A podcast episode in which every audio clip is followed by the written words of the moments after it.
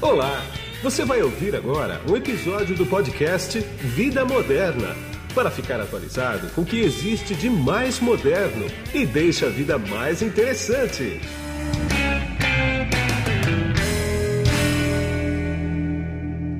Bom, quem está comigo nesse podcast aqui agora é o Toran Rodrigues, que ele é o CEO e fundador da Big Data Corp. Tudo bem, Toran? Opa, Guido, tudo bom?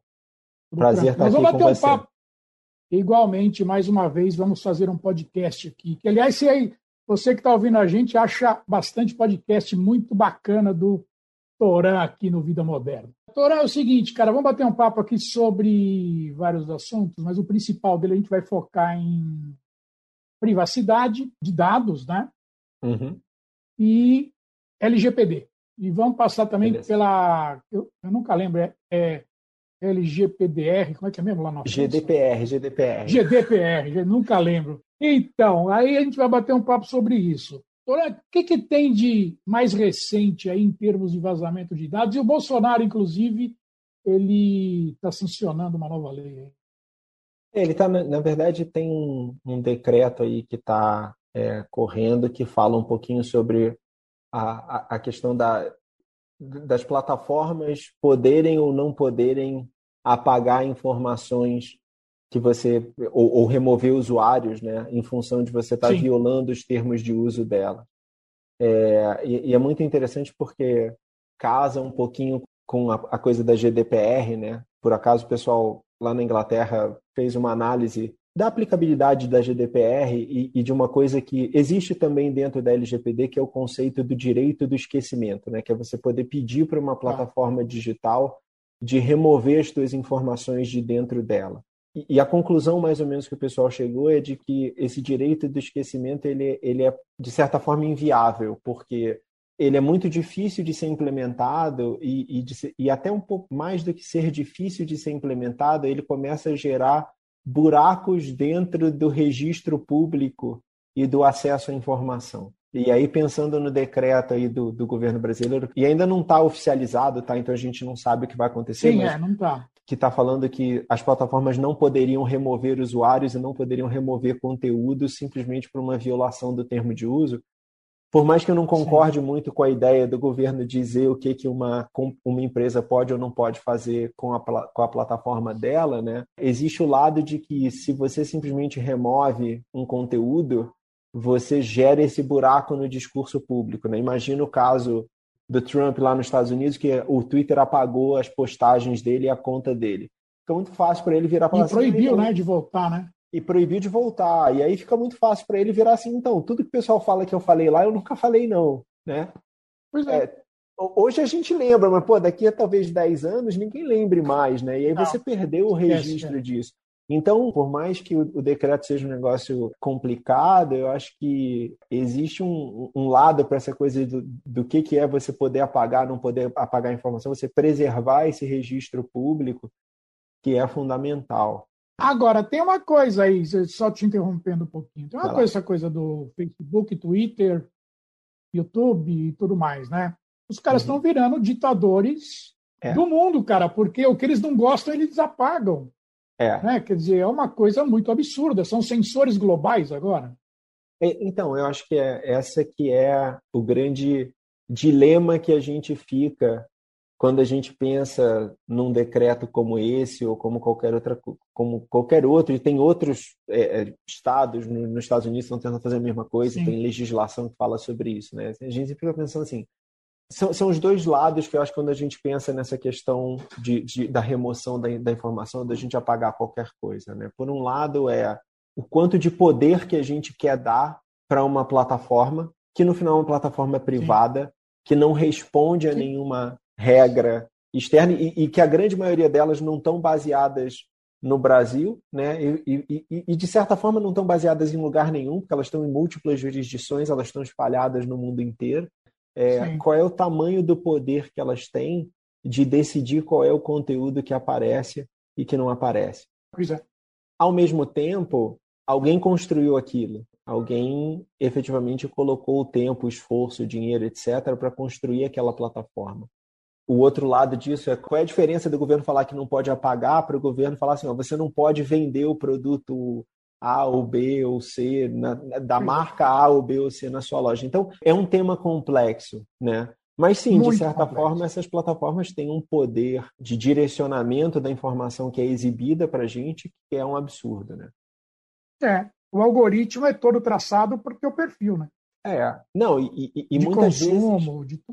E muitas vezes é traçado para estimular os seus piores hábitos. É. Né? Ele é traçado é, para estimular a compra de impulso, para você ver é. os comportamentos compulsivos, né? É, é, é, é, difícil. Pois é. Mas isso aí, cara, tá correndo e a gente não tem praticamente poder nenhum em cima disso. Quer dizer, isso não vai se resolver nunca, né? É. Agora, vamos voltar para o chão aqui. Vamos falar de privacidade de pessoas normais. É.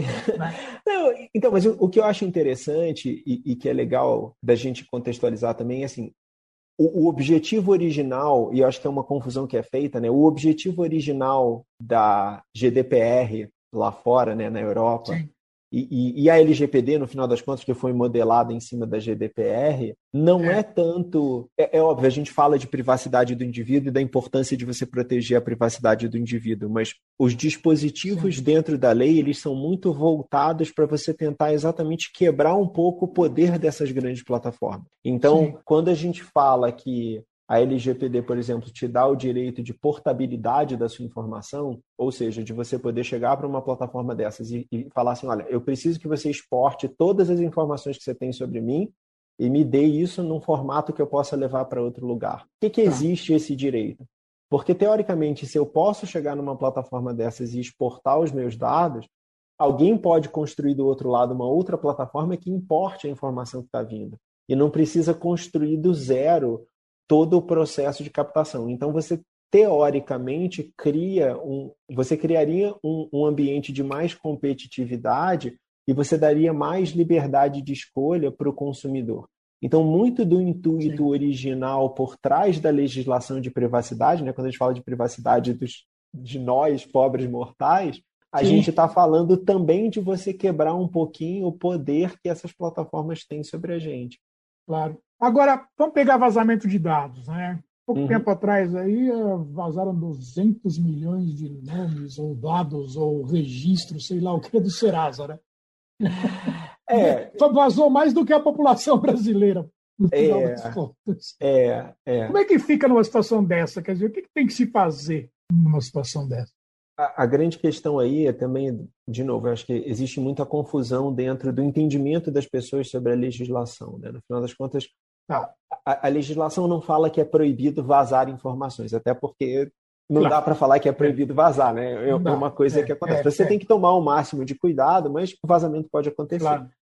O que a legislação fala é você precisa comunicar aos usuários que ocorreu o vazamento. E você precisa comunicar dentro de um espaço de tempo, se não me engano, é tipo 48 ou 72 horas. A empresa Sim. tem que falar para as pessoas afetadas que houve um vazamento de informação e ela tem que se comprometer a proteger as pessoas das consequências daquele vazamento durante um certo período de tempo. O que é talvez mais complicado quando a gente fala de um vazamento como esse, o mesmo vazamento Logo depois teve um vazamento gigantesco também de informações do Facebook e, e depois teve um outro teve, vazamento teve. de informações que vieram das, das operadoras de telefonia. Cada dia aparece um negócio novo, né? É.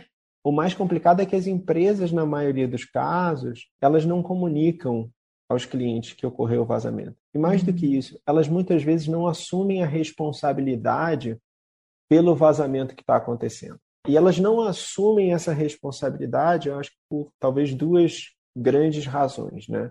A primeira porque existe um desincentivo claro para elas. O pessoal moveu um, um, processo contra a Experian, por exemplo, por conta do vazamento que aconteceu no começo do ano, de acho que é mais de 3 bilhões de reais. É, impagável. Assim, impagável. E aí, como é que eu vou assumir responsabilidade? Se eu assumir responsabilidade, significa que eu vou tomar um, um processo desse tipo. Pois né? é.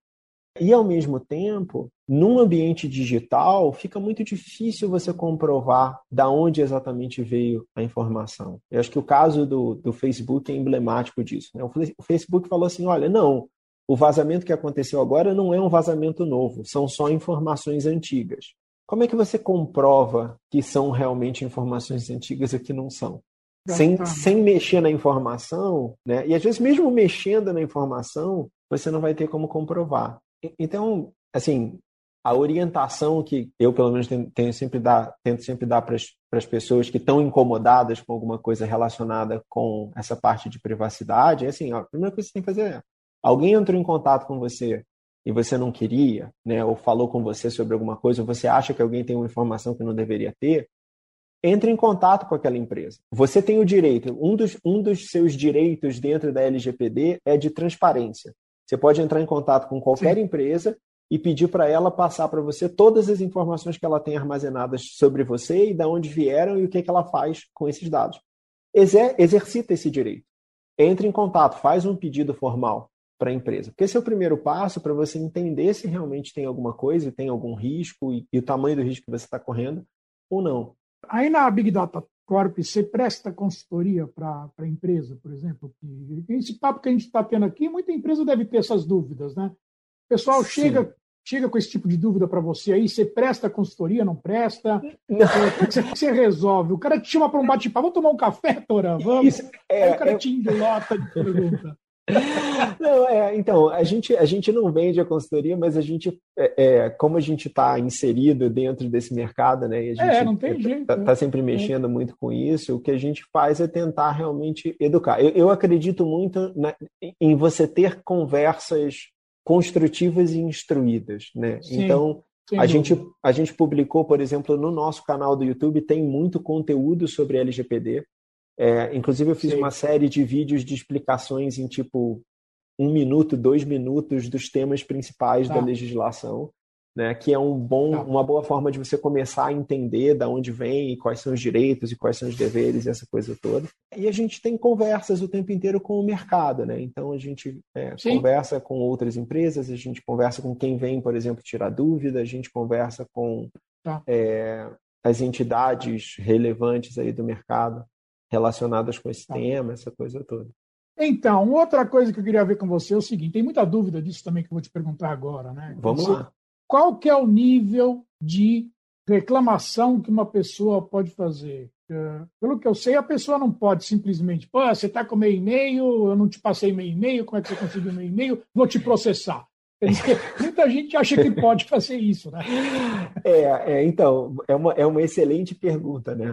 A lei fala que você tem três vamos lá, direitos fundamentais com relação à tua informação. Né? Então, o primeiro é um direito de transparência, que é o que eu estava falando. Você pode perguntar para qualquer empresa quais são as informações que ela tem sobre você, da onde ela conseguiu essas informações e o que, que ela está fazendo com esses dados. Então, você pode mandar um e-mail para qualquer empresa e, e perguntar isso. O segundo direito que você tem dentro da legislação é o direito de é, remoção ou correção. Se, se, uma empresa tem informações sobre você e você não quer que ela tenha, você pode solicitar a remoção das suas informações da base de dados daquela empresa. Ou se uma empresa tem informação sobre você e aquela informação está errada, você pode solicitar a correção daquelas informações dentro ah. dos limites de outras leis. Né? Você não pode ligar para a polícia e falar assim, apaga o meu, o, o meu, o meu histórico criminal. Você não pode é. ligar para o banco e falar assim, apaga aí todas as minhas dívidas e esquece que eu tive conta com você. Mas assim, Dentro é. do limite das outras legislações e das outras regulamentações, você pode solicitar a, a remoção. É, é, o que o pessoal normalmente chama do direito de ser esquecido, né? É isso, é você poder Sim. entrar em contato e pedir que as suas informações sejam removidas. E o terceiro direito que você tem, que a gente também já comentou, é o direito de portabilidade. Então, você pode pedir para qualquer empresa que exporte as suas informações, as informações que ela tem sobre você, e você tem que receber isso num formato que você consiga ler e que você consiga passar para um terceiro fazer o que ele quiser com aquela informação. Esses são os três direitos que a lei garante para todas as pessoas. Né? Entendi. Aquele famoso recado embaixo do e-mail, assim, para sair dessa lista de distribuição, clique aqui, aí você clica, cai lá, te, te, te remove. Isso basta para uma empresa? Do lado da empresa, né? Quando a gente fala olhando do ponto é. de vista da empresa, né? Quais, quais são Isso. quais são os deveres da empresa? Além das coisas óbvias, que é tipo assim, ó, você tem que proteger as informações dos usuários e essa sim, coisa toda. Claro. A principal obrigação que a LGPD impõe em cima das empresas é: se você está pegando uma informação que não é pública, se você está pegando uma informação que você está pegando direto do usuário, né? tipo, ó, pensa num e-commerce e aí o usuário está preenchendo lá o cadastro dele. Preenchendo o cadastro. No teu e-commerce. Né? Você tem que falar de forma explícita e clara para o usuário tudo o que você vai fazer com a informação dele. E Sim. você não pode fazer nada além do que você disse ali para ele que você ia fazer. Né? Então, Quais são as situações, você brincou, né? Do, ah, pô, você tem o meu e-mail, eu vou te processar. Quais são as situações onde você pode efetivamente processar uma empresa por estar descumprindo a legislação? Né? Um, você passou suas informações para ela e ela está usando de uma maneira que você não autorizou ela a fazer. Né? Tá. Ou você tentou exercer qualquer um desses seus direitos de transparência, de exclusão, do que quer que seja, e a empresa não respeitou esses direitos aí você tem embasamento para poder é, mover uma ação. Embora é, a, a, a, recomendação é mais ou menos igual o, o, o, caso do, do PROCON, né? não é você ir processar a empresa direta, é você acionar a Agência Nacional de Proteção de Dados, ou o próprio PROCON, ou quem quer que seja, para mover um processo contra a empresa. Você teve, agora recentemente em São Paulo, teve o caso da, da Via 4, que foi condenada né, por conta do Isso. uso indevido de informações biométricas. Esse é exatamente o primeiro caso, né? O que, que foi feito? Foi coletado um conjunto de informações que foi usado sem se ter um, acordo explícito das pessoas de que aquela informação fosse coletada e fosse usada para a finalidade que foi usada, que Sim. era de coisa de exibição de anúncio, esse negócio todo. Né? Então, essas são as situações aí onde dá para você entrar com um processo, qualquer coisa desse tipo. Entendi. Agora, na tua opinião, tudo isso tudo bem, é válido, a proteção de dados é ótimo, é bacana, legal pra caramba. Você tem notícia se tem impactado algum tipo de negócio no mercado? Se você for seguir todas as regras, seguir um tipo 10 mandamentos que é impossível de cumprir, se for seguir 100%, uma empresa aguenta? Ou pagar a multa que é estipulada, uma empresa aguenta? Eu falei é, empresa média, tá? Empresa... É, é, não, óbvio, né? A gente tá, é, é o, a maioria, né? Se a gente for olhar para a maioria, maioria das empresas, né? É, não estou falando de Big Corp, opa. É, das grandes não. empresas, né? É, pois é. Não, não, não. Então, eu acho que assim, a primeira confusão que existe é sobre para quem se aplica a LGPD. Né? É, e, e a LGPD é uma legislação de proteção de dados pessoais. Então, assim. Sim, pessoais, exatamente. A primeira coisa que ela define é assim: olha. Na verdade, assim, a primeira coisa que tem a definição da lei é o que, que é um processo de tratamento de dados dentro do escopo da legislação. E tem três critérios Sim. bastante claros sobre o que, que é um processamento de dados. Né? É, então, basicamente, assim, tem que ocorrer no território nacional, tem que envolver informações de pessoas, é, de pessoas físicas brasileiras, né? Então, assim, se você não mexe com informação de pessoa física, não tem LGPD. Sim, não, não, tem, necessidade de você aplicar nada é, da LGPD não. dentro, dentro do é. teu dia a dia de trabalho. Né? Então, Isso. a verdade é que existe uma confusão, existe um, um, um frisson muito grande nesse tema, mas, sei lá, 60, 70, 80% das empresas não tem um problema de LGPD, porque a grande maioria das empresas não lida com informações pessoais no dia a dia. Né? Você, vai na, você vai na padaria, Sim. tudo bem, agora ainda tem o negócio da nota fiscal, que às vezes o cara pede o teu CPF, mas é. o CPF, por exemplo, é se o cara está pedindo só o número do CPF, ele não tem mais nenhuma informação sobre você, o CPF não, não é uma informação é, é, é, ele é uma informação que é uma informação pública, uma informação que o governo gera, então não, não tem uma coisa de é, é privacidade em cima do número do seu CPF. O nível de preocupação é, é, é menor. Né? Agora, o impacto maior da LGPD, na verdade, ele, ele acontece exatamente nas empresas maiores, porque são essas as empresas que têm um volume grande de informação de pessoa Sim. física e que precisam se preocupar com essa coisa toda. E cara, se, se a gente olhar assim, ah, tudo que está escrito dentro lá da legislação para você seguir a risca, tem coisas, inclusive, que não são muito bem definidas. E não, isso não é exclusividade da LGPD, não, tá? Na, na GDPR e em não, tudo quanto é, é, tipo de legislação, você tem a mesma situação. É. Né? Você tem coisas que não estão muito bem definidas. Então, é, eu acho que ainda existe muita confusão sobre até onde você tem que ir para garantir que você está cumprindo os preceitos da lei, né? E o que, que vai ser possível ser fiscalizado e monitorado e identificado e o que, que não vai ser. Então, acho que a gente está um pouco tá. nesse ponto aí. Bom, Torão, é o seguinte, cara, eu poderia ficar conversando aqui, a gente poderia ficar batendo papo aqui durante algumas horas sobre esse assunto, ele é muito quente, muito dinâmico, né? É. Mas não temos tudo isso de tempo, não. Eu vou querer voltar a falar com você ainda esse ano mais para frente. Agora, me dá uma notícia boa aí, vai. Como é que foi o teu, como é que foi o teu negócio aí na época de pandemia? Aumentou? Ficou no mesmo? Cara, assim, de um ponto de vista de negócios, para a gente, esse último ano de pandemia, um ano e pouquinho aí, né, de pandemia, foi, foi muito bom, né? A gente está com uma taxa de crescimento aí muito, muito alta, porque a gente mexe exatamente com a questão de transformação digital, digitalização do consumidor, Exatamente. processos digitais, processos que é. acontecem é. online, e-commerce, tudo isso, né? Que, que foram é. os setores que explodiram agora durante a pandemia, né? Tá todo mundo em casa, tá todo mundo comprando tudo pela internet. É até interessante que é. comportamentos que há dois anos atrás a gente falava que iam levar dez anos para acontecer viraram realidade, né? Tipo, ah, comprar, no, com, comprar, é, sei lá, comprar legumes e verduras do supermercado pela internet. E aí todo mundo falava, não, isso no Brasil ainda vai demorar, logística, problema, não sei o quê. E agora boa parte da população, principalmente o pessoal que consome online, está fazendo isso, né? Fora todas as outras transformações. Sim. Então, no final, assim, é. para o negócio foi, foi muito bom. Foi, foram, foi um ano aí, foi agora está fazendo 15 meses muito bons aí. E não tem volta mais, né? Não, não. O é mercado de e-commerce, por exemplo, não tem volta. Quer dizer, não, a coisa não. consolidou muito rápido. Né? Exatamente isso. São, são mudanças que eh, que aconteceram, que mudaram. Né? A é. mudança aconteceu é, e agora está é. mudado. Mudou não, de patamar. Mais.